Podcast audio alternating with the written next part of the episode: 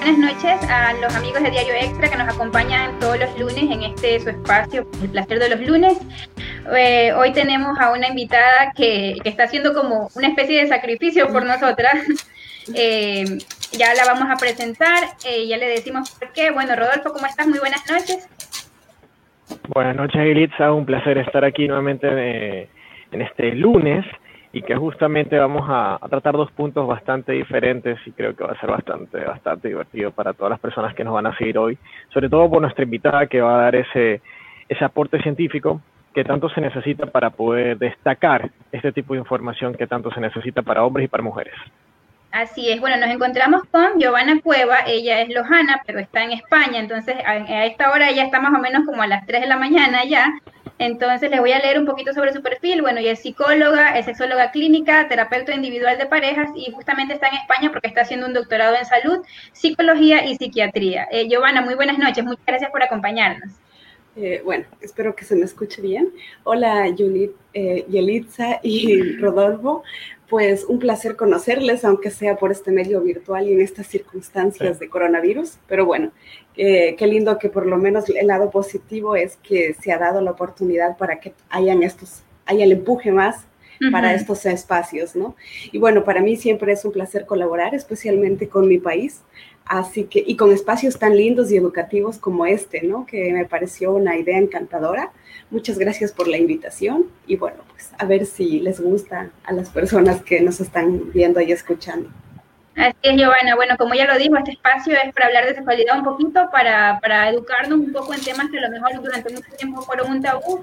Y hoy vamos a tener un tema eh, que por ahí podría estar ligado con, con, cierta controversia, porque vamos a hablar del punto G en las mujeres y del punto P en los hombres. Ya que más que todo el punto P de los hombres tiene por ahí un poco de, de mitos, de tabúes, que ya luego los vamos a, a abarcar, ¿no?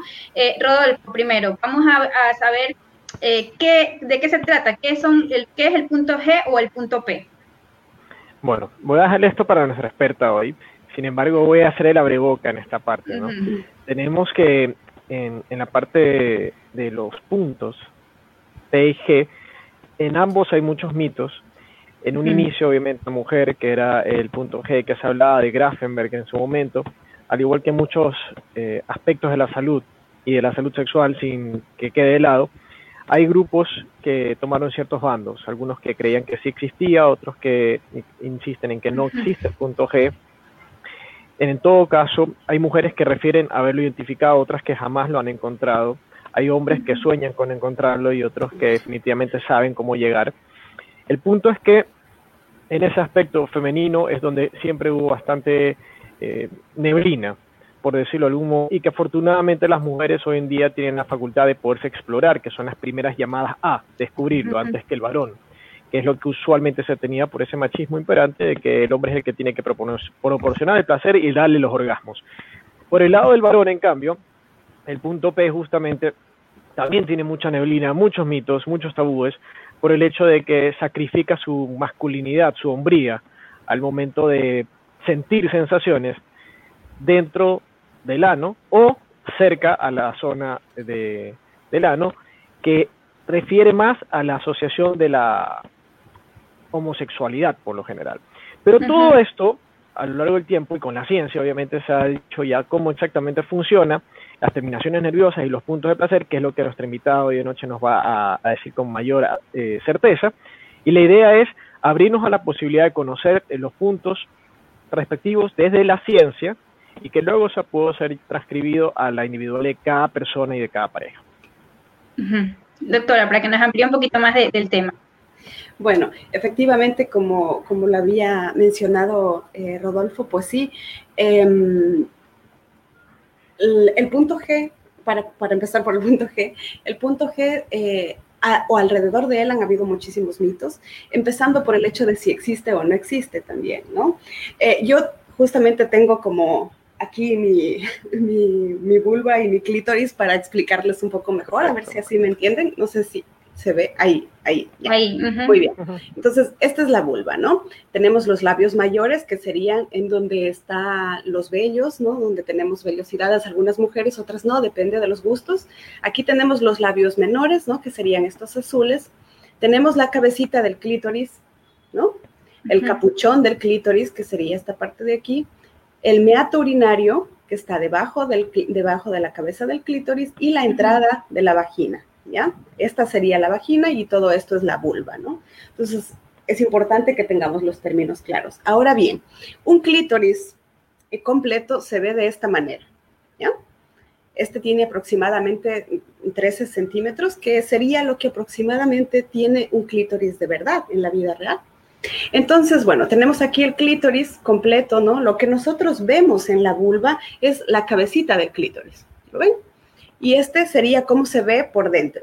Estos son las patas del clítoris, ¿no? Y estos los bulbos del clítoris. Entonces, lo que sucede, si lo vemos por, para que ustedes tengan idea de cómo se ve por dentro, sería más o menos esto, ¿sí? A ver, vamos a ver. No sé si, si, me, si me pueden ver adecuadamente. Sí, sí, te vemos bien. Ya, y entonces, si esta es la entrada a la vagina, ¿ya? Si esta es la entrada a la vagina, así es como se vería por dentro, ¿no? El clítoris.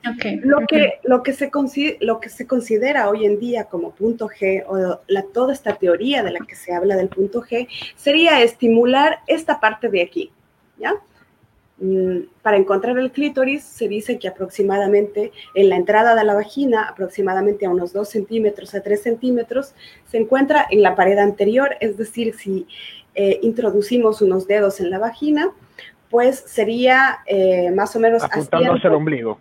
Sí, apuntando hacia el ombligo y haciendo el, el gesto de ven aquí, más o menos, ¿no? Entonces, lo que estaríamos tocando es esta parte del clítoris, ¿ya? Por eso es que muchos científicos, eh, lo que se cree hoy en día es que más bien es un punto y no, eh, es, es, que se refiere a una estimulación del clítoris y no a un punto desconocido y nuevo. Como podemos ver, el clítoris es bastante grande, más de lo que se había pensado hasta ahora y de lo que todas las investigaciones, bueno, aparte de que había sido eh, un órgano bastante olvidado, bastante dejado de lado, ¿no? pues hoy en día se ha descubierto muchas nuevas cosas, como por ejemplo que es mucho más grande y que eh, los orgasmos que se podrían decir que, se, que son los orgasmos eh, eh, por el punto G o orgasmos vaginales, en realidad son tan difíciles de conseguir porque justamente las mayor, la mayor cantidad de terminaciones nerviosas está en la entrada de la vagina y a pocos, a pocos centímetros, que sería estar estimulando estas partes de aquí que sería estar estimulando esta parte de aquí, que al final es estimulación del clítoris. Sin embargo, eh, bueno, hablar de punto G eh, nos ayuda muchísimo para intentar comprender un poco mejor la situación, para tratar de comprender un poco mejor lo que es el cuerpo femenino y toda esa toda esa variabilidad que hay, ¿no? Toda esa, ese, ese mundo que puede ser una vulva, una vagina que se había dejado por tanto tiempo de lado y que no se le había prestado la importancia adecuada. Eso es como para más o menos explicarles la visión que también yo tengo de, de, de, lo que sería el punto G, de lo que sería el clítoris. Obviamente, muchísimas personas tendrán unas opiniones diferentes. Eh, va de acuerdo a lo que cada uno haya investigado también pero hasta ahora es lo que, es lo que se sabe. De hecho, em, luego mm, investigaciones de Master Johnson, más adelante de, de como, ah, no, Grafenger era antes. bueno, muchas investigaciones han ido consolidando todos estos eh, descubrimientos, ¿no? Y eh, obviamente a día de hoy, aunque eh, todavía no se ha dado, por ejemplo, la no se han hecho muchas investigaciones en Latinoamérica, pero aquí en España, por ejemplo, se hacen muchísimas en, laboratorios más específicos, digamos, en donde se puede ya incluso tener personas eh, que colaboran con estas investigaciones. Eh, y muchas refieren que efectivamente sí sienten unas rugosidades en la entrada y que sienten que esa estimulación les ayuda a llegar muchísimo al, a llegar a un clímax mayor. De hecho, se ha asociado también mucho el, el, encuentro del punto G se ha asociado mucho con el squirt. No sé si lo han hablado ya en unos temas ustedes. Todavía no. Todavía no lo hemos hablado pues sí, se asocia mucho con la eyaculación femenina, que sería lo que hoy se denomina squirt. Así que bueno, pues no sé si lo he dejado claro. Yo, yo tengo una duda, o sea, y voy a aprovechar para abrir lo, de las preguntas, que también pues les invitamos a nuestros amigos eh, que hagan sus preguntas respecto al tema. Bueno, les recuerdo que estamos hablando del punto G en las mujeres y del punto P en el hombre, ¿no? Mi pregunta es la siguiente, bueno, se habla mucho, por ejemplo, de, de, orgasmo vaginal por penetración, orgasmo de clítoris, eh, esto tiene, tiene como que ver, o sea, el orgasmo viene siempre del clítoris al ser todo este órgano grande o, tiene, o, podemos llegar al orgasmo por otra forma. Em, bueno, luego nuestro, nuestro otro experto también nos dirá qué opina. Em, las formas de estimular eh, son muchísimas. Y los órganos sexuales, además de, solo, bueno, hasta ahora creíamos que los órganos sexuales pues solo son el pene, la vulva, la vagina, ¿no? Sin embargo, los órganos sexuales es todos los órganos que en el, que en el cuerpo nos pueden dar placer. Entonces, se han habido muchos casos, por ejemplo, que eh, algunas mujeres o algunas personas tienen mucha sensibilidad en otras partes del cuerpo, como por ejemplo en los pezones, y se habla de mujeres que a través de la estimulación adecuada de los pezones y una penetración pueden llegar a un, a, un orgasmo, por ejemplo. También se habla de que muchas pueden pues, tener orgasmos vaginales, que sería a través de la estimulación del punto G también, eh, orgasmos a través del ano y demás, ¿no?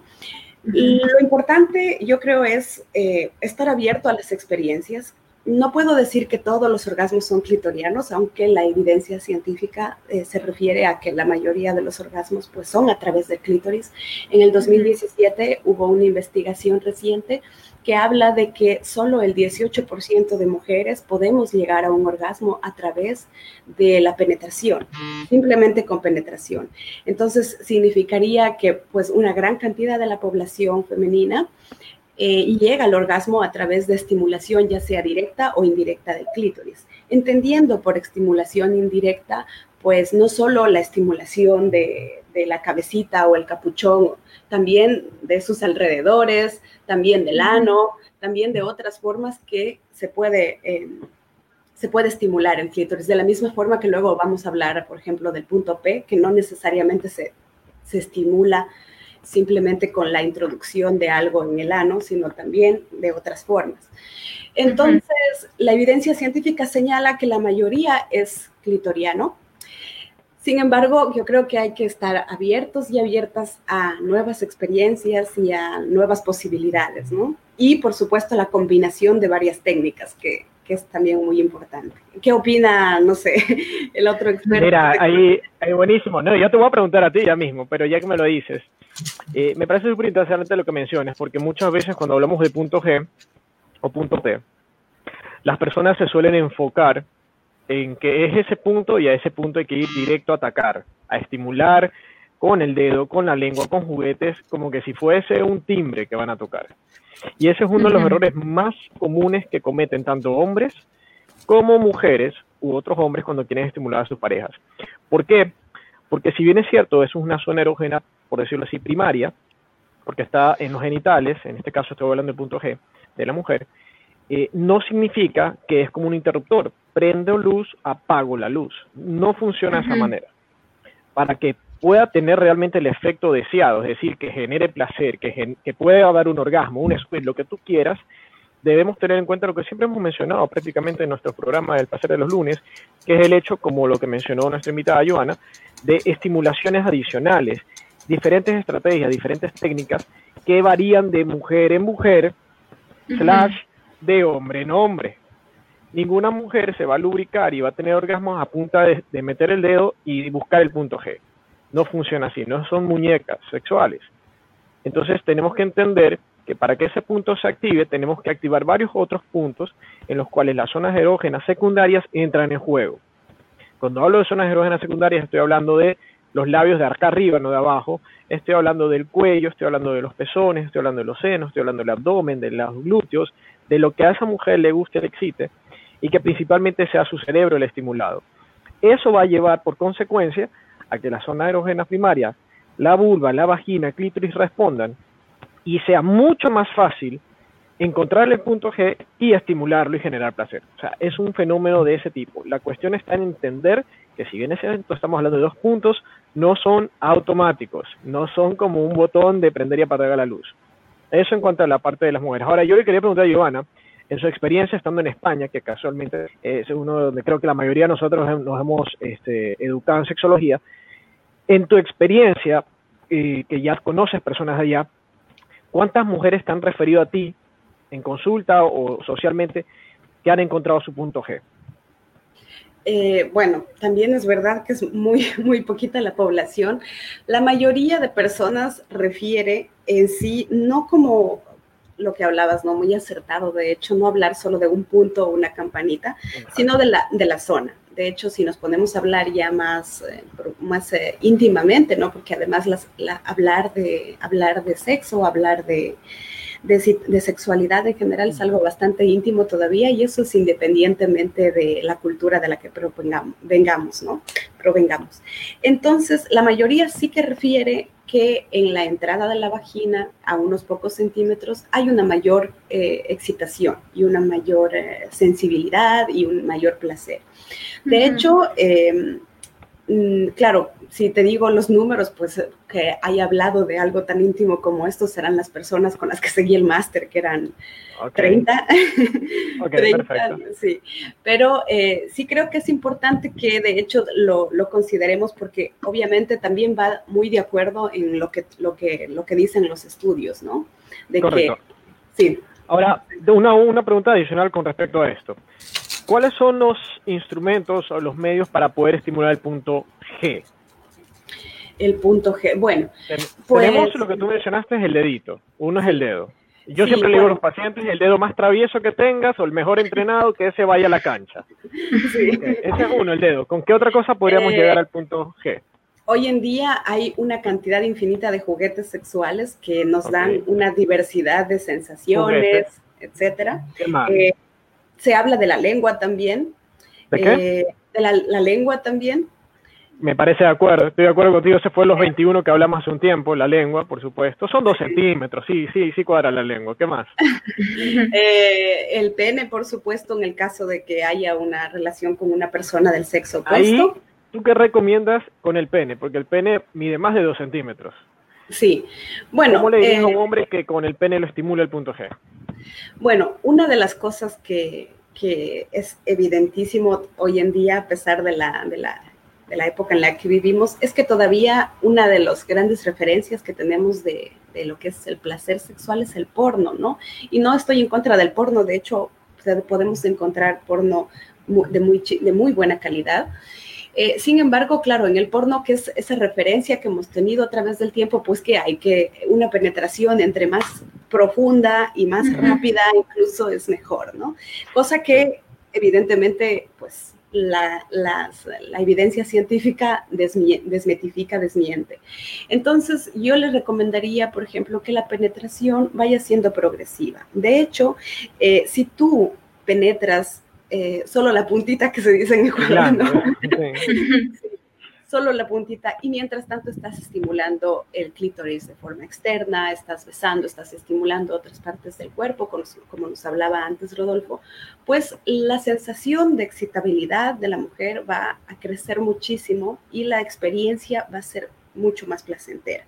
No solo porque estás Sí, no solo porque estás estimulando la entrada, sino porque también esa sensación de espera, de, esa sensación de, ir progresivamente puede ser también muy, eh, muy, muy satisfactoria, ¿no? Que va a llegar a un punto que incluso en el caso de, estar hombre y mujer, pues la mujer mismo te va a, empujar hacia adentro y va, va, a querer un ritmo diferente, ¿no?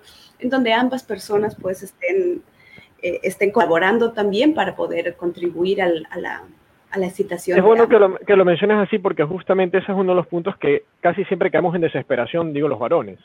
De pensar que tienen un pene y que todo tiene que ser introducido por ese mismo concepto de las películas porno, entre otras mm. cosas, que si no está todo adentro no hay éxito.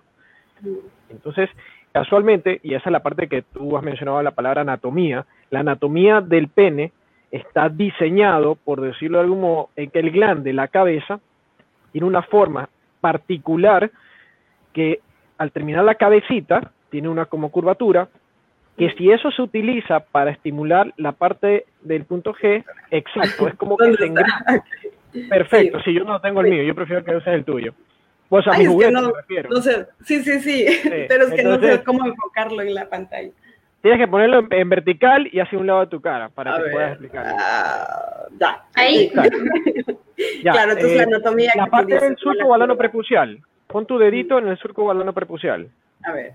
Ay, Dios, aquí, ¿no? Que, lo estaba poniendo antes. Ah. Exacto.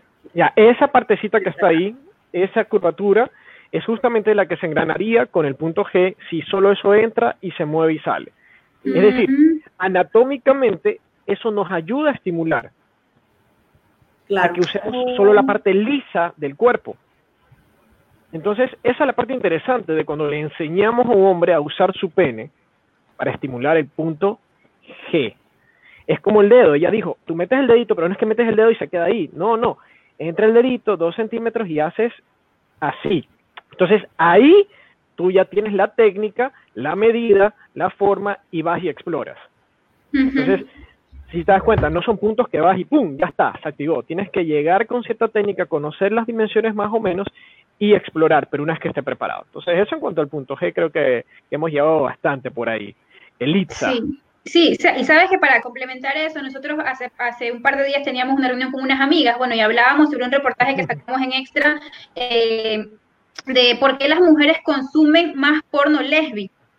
Que, la pornografía heterosexual o normal. Y llegamos a la conclusión de que, justamente era por lo que mencionaba Giovanna, eh, que, los hombres a veces piensan, o bueno, no solamente los hombres, las mujeres también, eh, por, toda esta cultura pornográfica que nos han creado, que, que una, una buena relación sexual es mientras más profundo llegues, mientras más salvaje seas, es mejor. Pero realmente e, eso no es tan cierto. O sea, yo, a ver, yo, yo sé que hay diferencias que a muchas personas les puede gustar de una u otra forma, pero no es tan cierto eso. Entonces, eh, decíamos, bueno, nosotros las mujeres al menos en el grupo de amigas en el que estábamos, muchas veces nos gusta más eh, el sexo oral, por ejemplo, que nos practiquen sexo oral o nos gusta más que jueguen con sus dedos, mucho más que una penetración muy profunda o que a veces incluso puede, llegar, puede llegarnos a, hacernos sentir dolor. Pero como, como tenemos nosotros en la mente, bueno, que lo vimos en la película porno, que el actor porno hizo esto y esto de aquí creemos que está bien y no lo manifestamos. Entonces, sí me parece súper interesante, bueno, como para, para, para ya eh, pasar al punto P, eh, recalcar esto, ¿no? Que, que, bueno, por ejemplo, es interesante eso, ¿no? Que se puede jugar con, el, con la punta del pene sin tener que meterlo para poder estimular, pues, el punto G en nosotras las mujeres. Exacto. Mira que todo lo que todo lo que se utilice para estimular el punto G tiene que ser, como te digo, medido, bien utilizado, con técnica y saber que cada mujer es diferente, al igual que con el hombre, vamos ya cada hombre es diferente y lo que tú utilices tienes que usarlo bien. Si vas a usar el dedo, las uñas cortas y limpias, porque si no le puedes causar una infección de vías urinarias a la mujer o lastimarla. Si no, te pones un guante por último y tiene que haber lubricación. Es decir, la mujer tiene que estar lubricada para que pueda fluir bien. Si vas a usar el pene, también, si el hombre está sin circuncisión, tiene que bajarse el prepucio, tener bien limpio el pene o ponerse un condón y de esa manera poder estimular para evitar cualquier tipo de enfermedad de transmisión sexual o embarazo no planificado. Y si vas a usar juguetes, los juguetes se limpian antes de usarlos y después de usarlos. Así vengan nuevos de paquete, también para evitar y de calidad. Entonces eso es muy importante porque casi siempre la gente quiere explorar y usar y se olvidan de las recomendaciones básicas de higiene. Correcto. Ahora sí creo que podemos irnos a la parte más dark. Sí, así es. Bueno, vamos, antes de eso les recuerdo a nuestros amigos de Extra que se están conectando, que están escribiendo ahí, que también pueden hacer sus preguntas. Estamos hablando del punto G y del punto P. Bueno, vamos a pasar entonces al, punto P.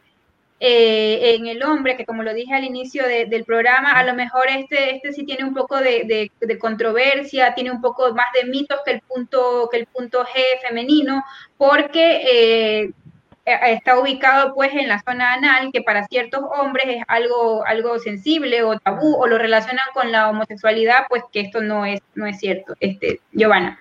Bueno, sí, efectivamente. Acláranos este tema oscuro. Bueno, Pues el punto P, como, como ya lo habían mencionado, de hecho ustedes, es el centro de placer, es uno de los centros de placer masculinos que se estimula a través del ano. Y claro, el, el ano siempre controversial, ¿no? Y que eh, según eh, los hombres que lo han experimentado, eh, provoca un intenso, realmente intenso orgasmo. Y claro, todo depende de aprender a estimular.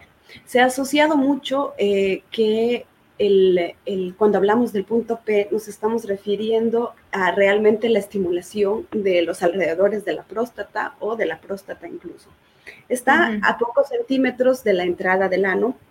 Y como les decía antes, pues eh, también creo que la, el, el concepto que tenemos en nuestra cabeza de cómo es el placer, de cómo tiene que ser, y de entre qué personas tiene que ser, nos ha contribuido a que tengamos muchos mitos y muchas inseguridades, sobre todo de nuestro cuerpo, ya sea hombres, mujeres, del género que sean, se ha contribuido a muchos, a muchos mitos y, e inseguridades. Entonces, eh, es una de las partes simplemente que, que, tiene el cuerpo humano, en este caso el masculino, que puede generar muchísimo placer. ¿Cómo se lo estimula? A través de la masturbación, a través de la penetración, a través de juguetes incluso, y también de forma indirecta, de la misma manera que el clítoris, como les había dicho antes, eh, el, eh, el, eh, el, punto P, por ejemplo, lo que sería el Pirineo, uy, ahí, ya, ahí. Pues eh, entendamos que aquí están los testículos, aquí está el perineo y aquí estaría más o menos el ano, ¿no? Entonces, una forma de estimularlo también es a través de aquí, de estimular el perineo, de hacer pequeños, de pequeña presión, pequeños golpecitos, todo suave, estimulación con la lengua y demás. ¿Qué es lo que sucede? Eh, que, que de hecho cuando empezamos decía Rodolfo que se ha asociado mucho con la homosexualidad lamentablemente, muchas, eh, bueno, se, ha creado alrededor de la homosexualidad también eh, mucho, eh, mucha discriminación, mucho dolor, ¿no? Para, para, el hombre es también muy fuerte tener que, tener que cumplir y tener que ser de determinada manera y no poder explorar más allá de lo que, de lo que se considera aceptable, ¿no? Entonces, eh, se, ha, asociado muchas cosas, no solo el hecho de, de, tocarse los alrededores, sí, por supuesto, la sumisión. Sí, los, bueno, es, es, una infinidad de cosas que, que, que, lamentablemente en sociedades como la nuestra todavía sigue muy imperante, ¿no? Y que han contribuido a que las personas no nos abramos hacia, hacia nuestro propio placer. Consideremos también que venimos de una, de una sociedad en donde todavía se nos sigue diciendo que la masturbación, la autoexploración son pecados o son mal vistos o son pues eh, eh, denigrantes para el ser humano y demás. hemos crecido en unas sociedades en donde todo lo que referente al, al, sexo, a la sexualidad y al deleite de la sexualidad, además de ser tabú, era mal visto y hablar abiertamente de ello también te convierte como en alguien eh, eh, pues demasiado promiscuo, promiscua, etcétera, ¿no? Entonces, obviamente hablar de estos temas, hablar de que a tu pareja o de que a, a alguien en general le gusta que le estimulen el área cercana, ya es algo que yo creo que muy pocos hombres... Levanta sospecha. sí, sí, claro. por supuesto. Y ahora hablar de introducción de un, de un dedo, de un dildo, de alguna otra cosa más grande todavía o menor incluso, pues ya contribuye a muchísimas otras especulaciones que, que pueden ser muy lastimeras, ¿no? Entonces, eh, yo creo que es importantísimo aquí este trabajo que están haciendo ustedes y por eso estoy feliz de colaborar, porque la educación sexual libre, responsable, integral y transparente es vital e importantísima en una sociedad como la nuestra, en para ir desmitificando todos estos errores, estos creencias erróneas que tenemos, ¿no? Y bueno, pues el estimular el, el, el ano eh, y sus alrededores, tanto interno como externamente, es una de las prácticas más placenteras que de hecho la gente, o bueno, lo sabrá Rodolfo en consulta, las personas que se han atrevido a probarlo, de hecho, mencionan que tienen un placer eh, increíble, que además sirve también para eh, reforzar esa intimidad y esa confianza en la pareja, también para, para crear eh, sensaciones nuevas. Una de las cosas más importantes, por ejemplo, que yo en consulta eh, trato con mis pacientes es la importancia de ser responsables de nuestro propio placer. ¿Qué es lo que ha pasado hasta ahora? Eh, nosotros siempre dejamos la responsabilidad de nuestros orgasmos y de nuestro placer en la otra persona, ¿no? Exacto. claro, si él no me hace llegar a un orgasmo, entonces es que él es el mal amante y yo no contribuyo más que estoy ahí, ¿no? Eh, poniendo una pose tal vez o qué sé yo, no sé qué están pensando, pero no en el juego, ¿no? Entonces creo que uno también tiene que ser responsable de nuestro propio placer. Y la mujer también estimular. Esa responsabilidad que tú dices es importante, ¿eh? ser responsable de nuestro propio placer. Y para aterrizar eso que tú dices, eh, disculpa que te interrumpa, pero es, es, clave lo que estás mencionando. Eso en el punto P es tan importante como en el punto G que hablamos. Y ahí sucede algo interesante. Eh, corrígeme de pronto si es otra realidad en España en estos momentos, pero acá en Ecuador, a menos en Guayaquil donde yo resido, he visto hombres que se exploren y se reconozcan su punto P, poquísimos, poquísimos. Y los que sí lo hacen, no es que se meten el dedo, sino que efectivamente se estimulan el periné, se tocan, que es una zona secundaria al punto P, y comienzas a tener estas sensaciones. O las mujeres, que es lo que más he visto, porque es lo que más tengo en mi consulta privada, 8 de 10 son mujeres, que me dicen, yo le estoy haciendo una relación a mi pareja, o sea, sexo oral, y mientras lo tengo el pene en la boca, entra y sale, le toco los, los escrotos, los testículos, y le comienzo a tocar ahí, y por un ratito le paso un ratito por atrás y le gustó. La que es open mind y se instruye dice, yo sé por dónde voy a ir. Y la que no sabe y la pareja le gusta dice, sí me han venido a decir, creo que mi pareja se me está haciendo maricón. Le digo, no, no, tranquila, eso es normal. Pero ya cada vez las mujeres comienzan a explorar y son aquellas incluso las que comienzan a dar el punto eh, de partida. Pero es importante lo que tú dices, retomo, es que los hombres se exploren y conozcan también esto, porque muchas veces de ahí es donde parten muchos de los miedos.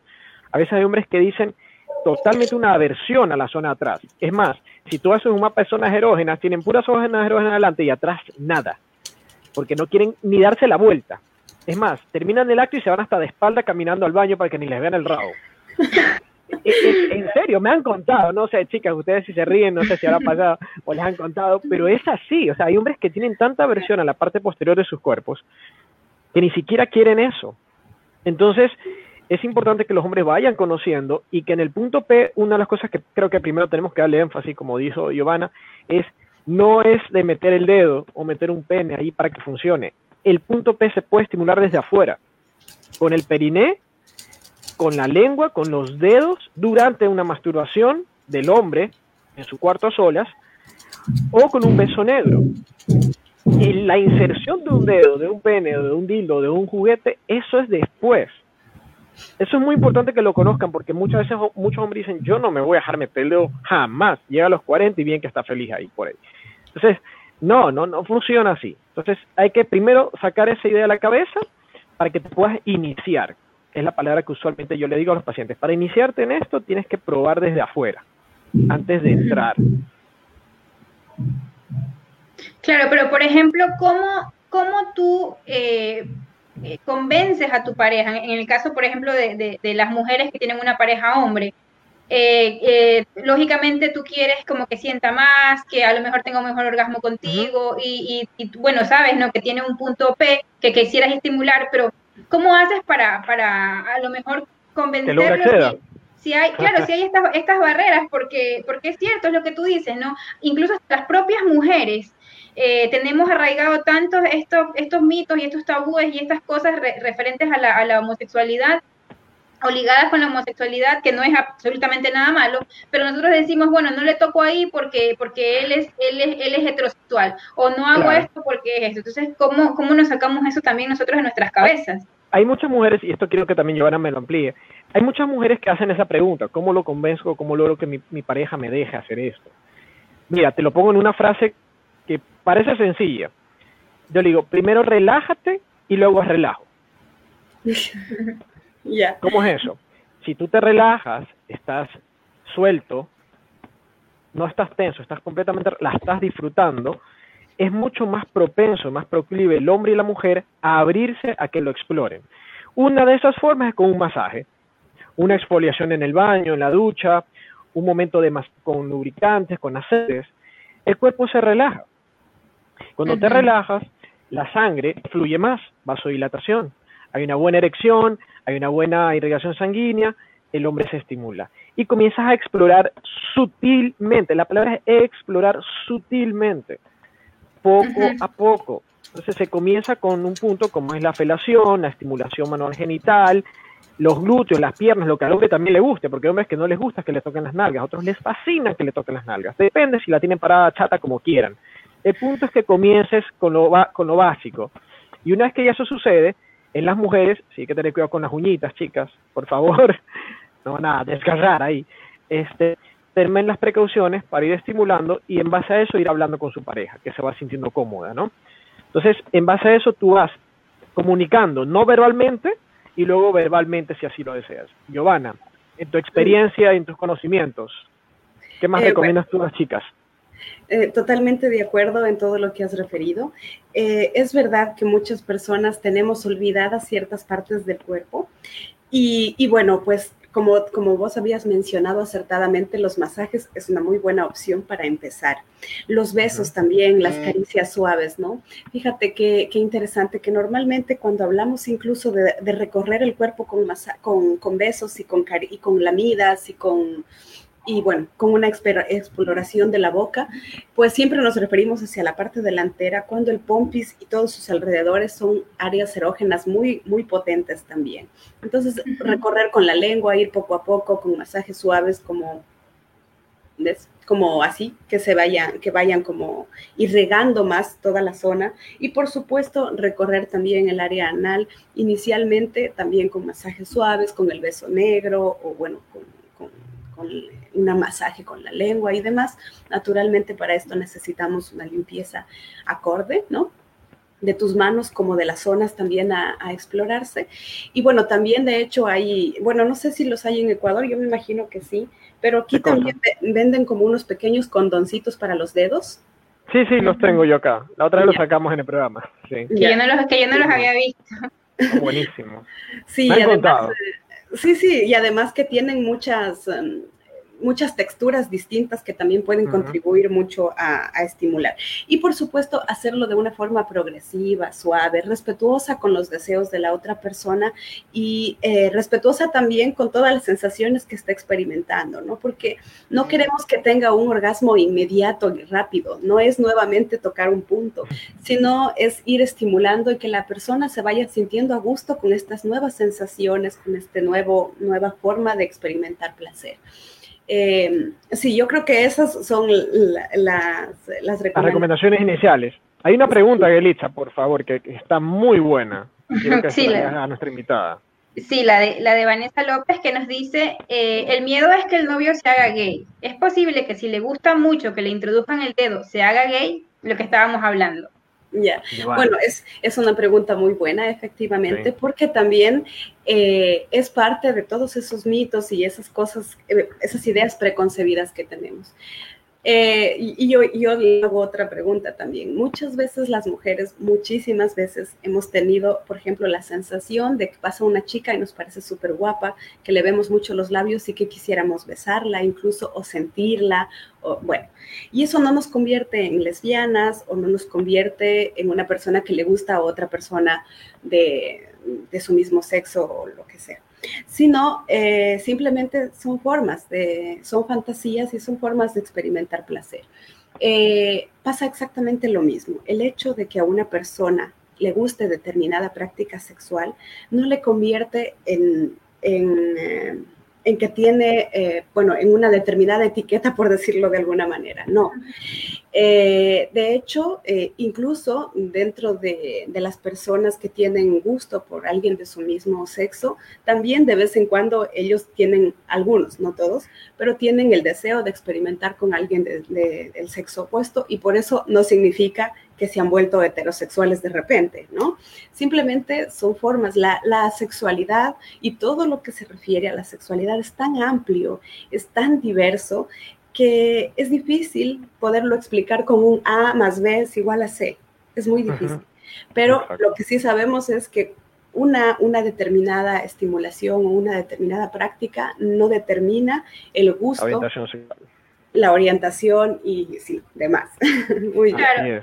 Sí, yo creo que igual todo eso está ligado con, con, lo que les dije hace un momento, ¿no? Con todos estos mitos o estas malas costumbres, para mí son malas costumbres que también nos hacen ver que la homosexualidad, por ejemplo, es algo malo. O sea, cuando simplemente es, es un gusto, es una preferencia, es algo que no tendría por qué ser censurado. Eh, bueno, se respeta, se respeta la, la, la, opinión de cada quien, pero a mi parecer es como, como la gente se preocupa mucho por, es, por eso y, y, se limita incluso para disfrutar. Es como, lo, como lo, lo, lo, que decía Vanessa, bueno, tengo miedo de que se haga gay, pero, pero como, si, como si hacerse gay, eh, creo que tú naces con una orientación sexual.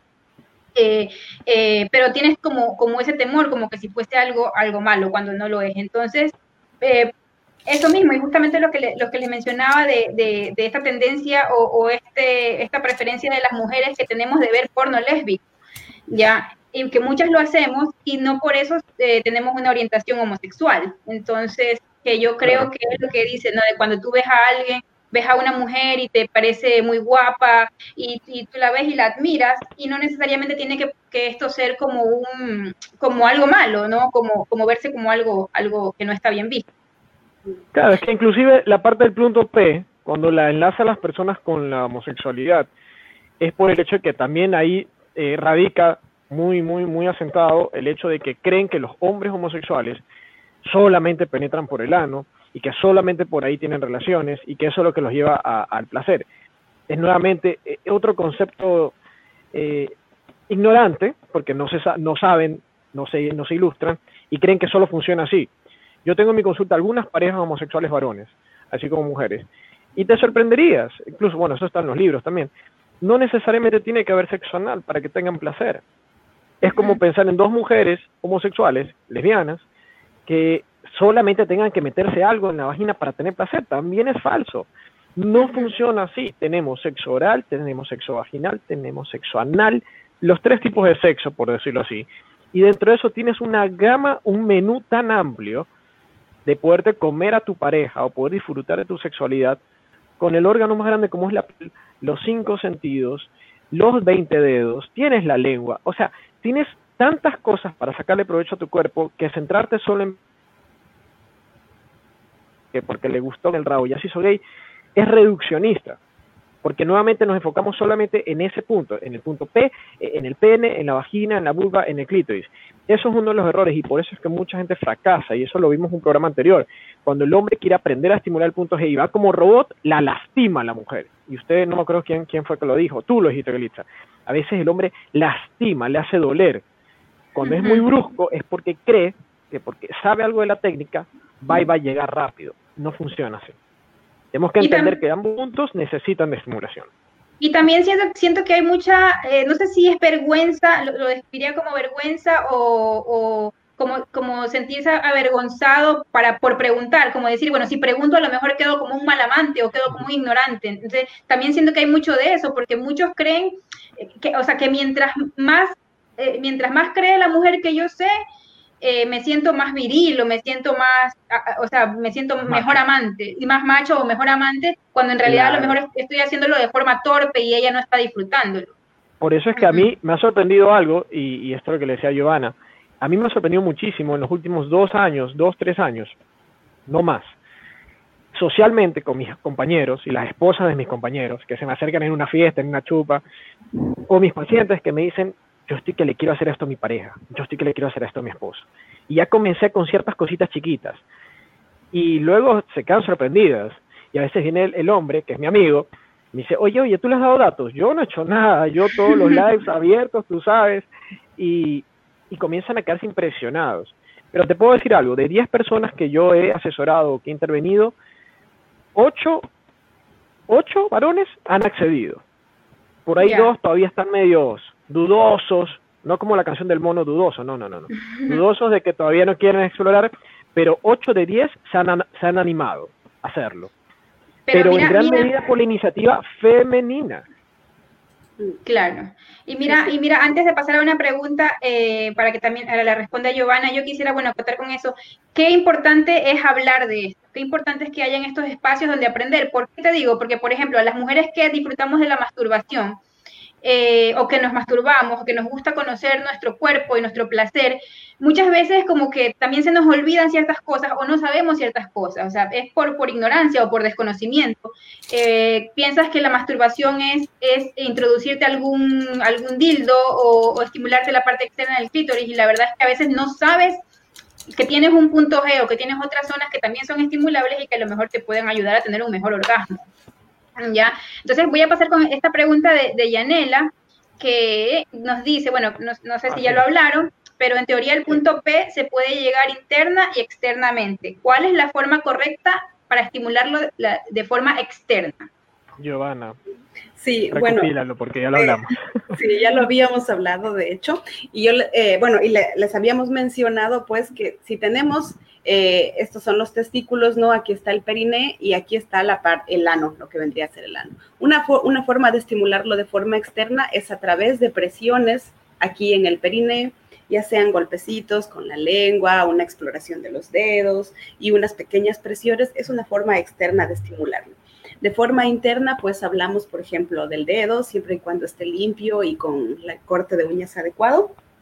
Eh, hablamos también de la lengua, de algunos juguetes sexuales que son de hecho adaptados ya para, para justamente este tipo de estimulación y eh, pues hablamos también de, bueno, eh, en caso de personas que gustan de tener sexo con, personas, con hombres también, pues con el, con el, pene sería también otra forma. Ahora bien, eh, por ejemplo, ahí, ahí, ahí te preguntaría yo cómo lo harías con el pene. Como, así como con el pene se estimula el punto G, ¿cómo estimularíamos con el pene el punto P? Eso te preguntaría yo para ser más específico. O un dildo. Sí, bueno, con un dildo, por ejemplo, y también con una, una penetración progresiva, especialmente en lo que tiene que ver de sexo, eh, sexo entre hombres o sexo entre personas que tienen un pene, pues eh, la estimulación progresiva es de vital importancia y, yo creo que ellos lo sabrán más que yo, ¿no? Porque igual pasa exactamente lo mismo que, con, el con el porno heterosexual, ¿no? Que se piensa que en el porno, o que se piensa que en una relación entre dos personas con pene, también va a haber una penetración profunda, rápida y demás.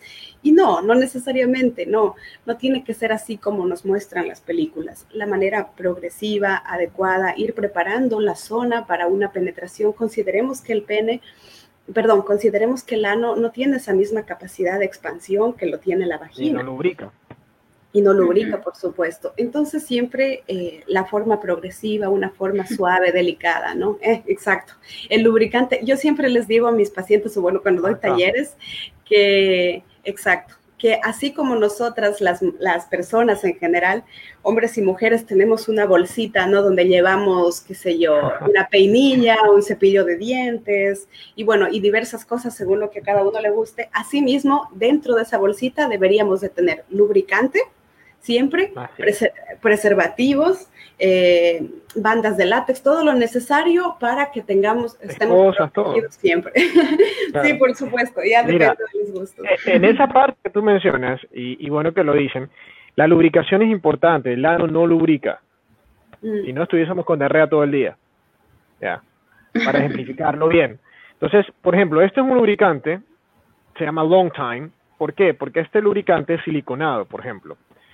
Entonces, este lubricante, ser siliconado, no se absorbe tan rápido como el lubricante a base de agua, que por ejemplo, la mayoría conoce esta marca, que también es muy bueno. Este es en gel, pero este es a base de agua, entonces como el ano absorbe, ese se gasta más rápido, funciona, pero siempre es recomendable uno a base de aceite, pero que sea compatible, muy importante, con el condón de látex.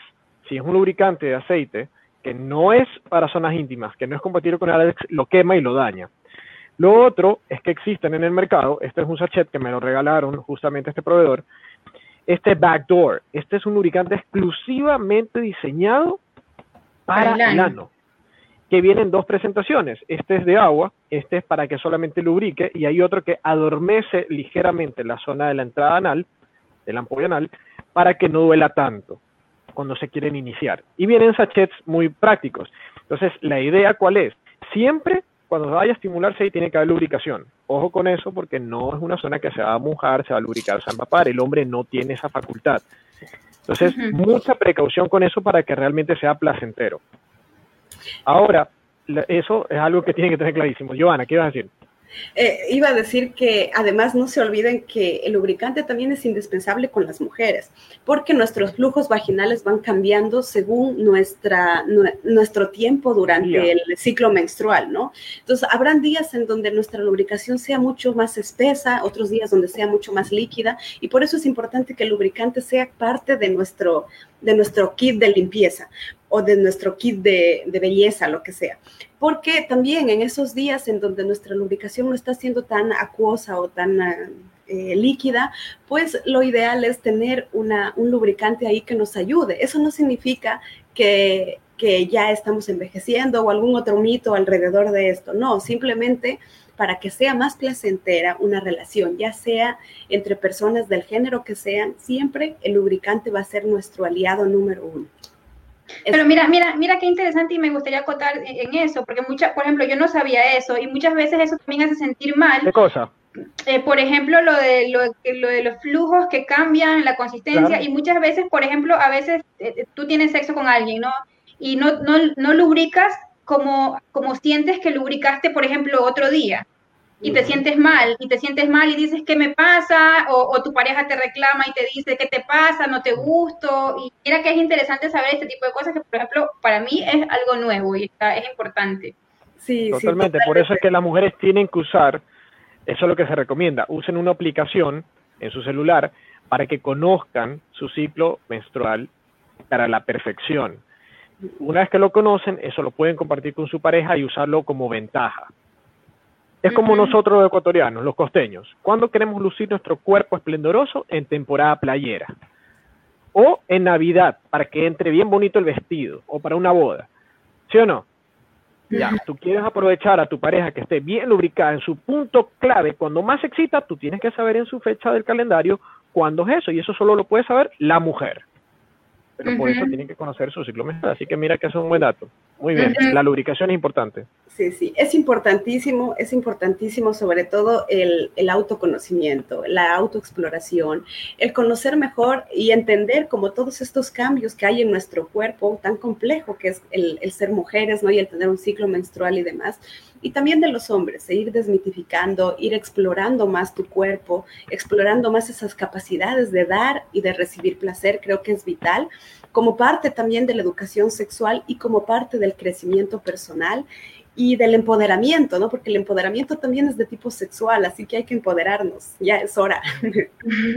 Claro, sí. Ya para, para, la parte final que estamos llegando, me gustaría recomendaciones, ¿no? Y yo quiero abrir las recomendaciones eh, justamente eh, por, por, el punto P, bueno, aunque esto es a manera general, eh, yo creo que también hay muchos miedos o muchos mitos, al igual que cuando hablamos del sexo oral hace, unos, hace unas semanas, justamente porque esta zona esta zona no es una zona que, que, que, que, lance flores y, perfume, ¿no? Es una zona en la parte del sistema excretor. Entonces, también por ahí yo siento que hay muchas personas que a lo mejor sienten temor de explorarla por a lo mejor el, nivel de suciedad que pueda tener. El momento que puedan tener, sí. Exactamente. recomendaciones por ese lado.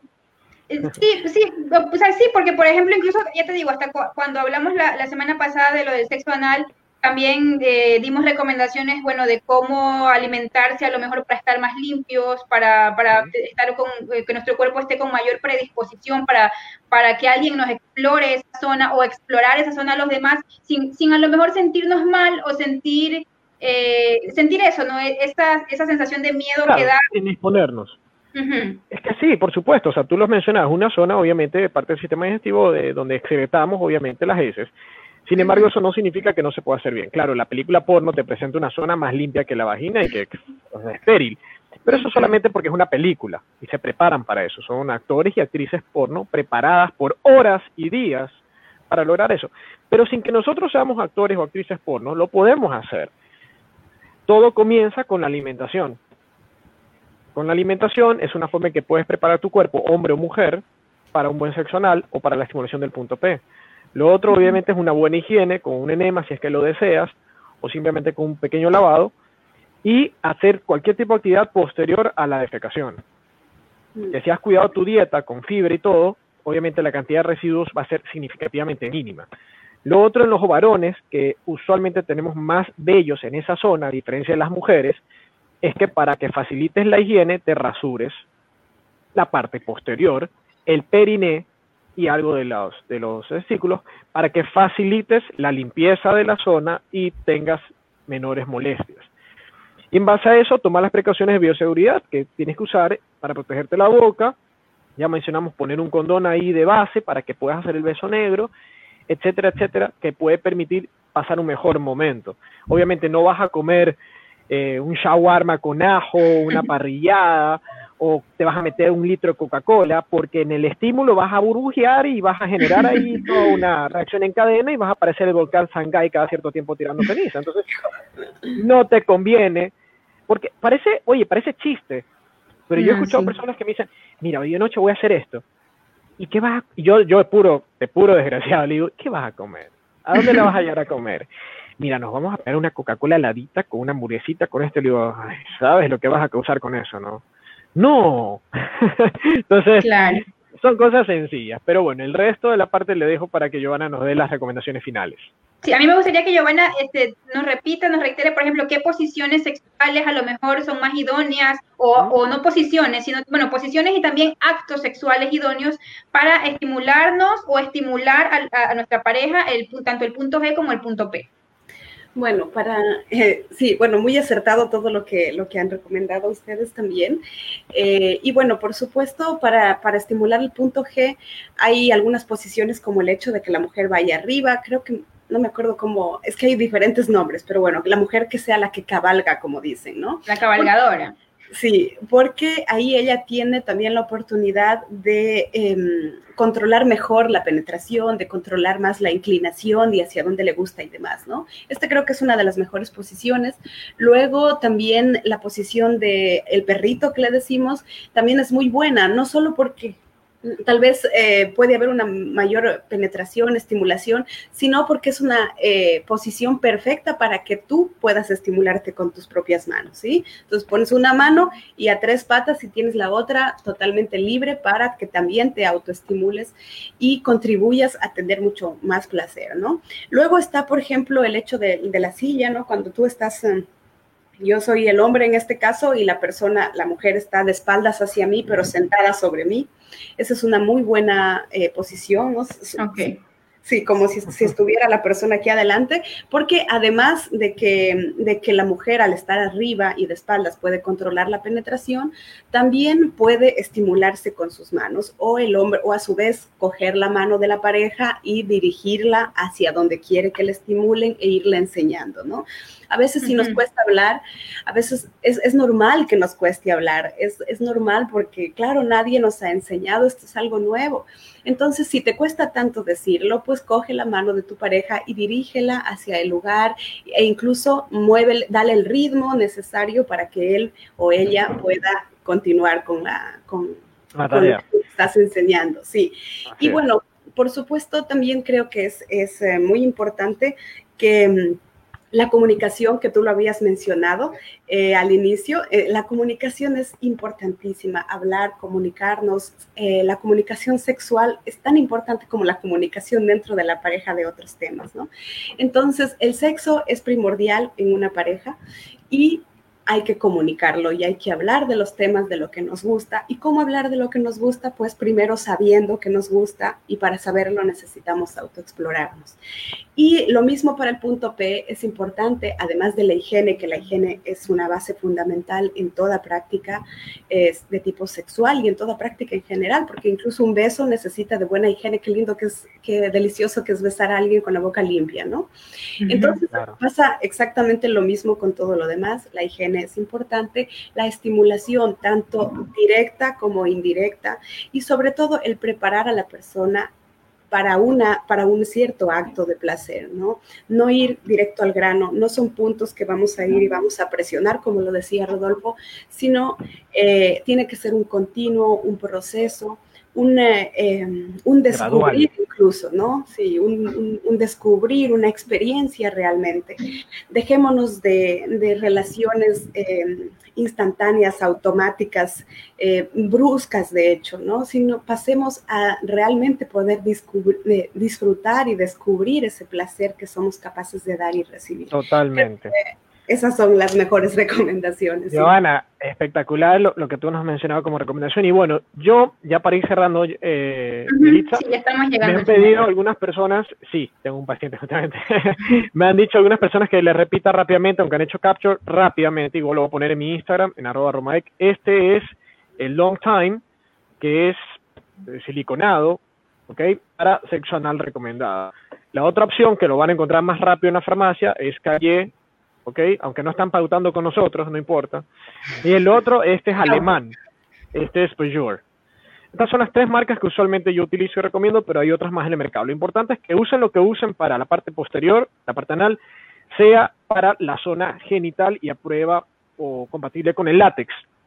Si se ponen a usar aceite de oliva extra virgen o Johnson Johnson, se dañó todo, van a destrozar el látex y van a tener problemas en, la experiencia sexual. Así que utilicen solamente lo que es para la parte genital. Eso por mi parte. Este, Giovanna, un placer haberte tenido el día de hoy. en el placer de los lunes. Realmente me gustó muchísimo y la temperatura sé que subió desde el principio. Así que muchísimas gracias y que listo tú también. Espero que nos veamos el próximo lunes. Claro, así es. Bueno, también me, despido. Bueno, también agradecerle a Giovanna por su importantísima contribución. Les recordamos a nuestros amigos de Diario Extra que estamos aquí en este espacio todos los lunes de 8 a 9 de la noche. Eh, así que el, los esperamos la siguiente semana. Giovanna, muchísimas gracias. Gracias también. Y les digo que estoy en verano, por eso es que estoy que me muero de calor aquí. Sí, ha sido un placer de verdad colaborar con ustedes. Me encanta su trabajo. Ya lo, he visto otros programas. Muchas gracias por la invitación y muchas gracias a las personas que nos escuchan. Si les gusta, pues síganme también un poco en las redes sociales. Estoy como sexóloga Giovanna Cueva y tengo también un programa de YouTube en donde doy educación sexual eh, integral, intentando que sea libre para todos. Muchas ya te estoy siguiendo, justamente, así que vamos a estar en contacto. Bueno, entonces, un placer nuevamente. Cuídense. Chao, chao. Hasta el próximo día lunes. Así es, agosto. Adiós.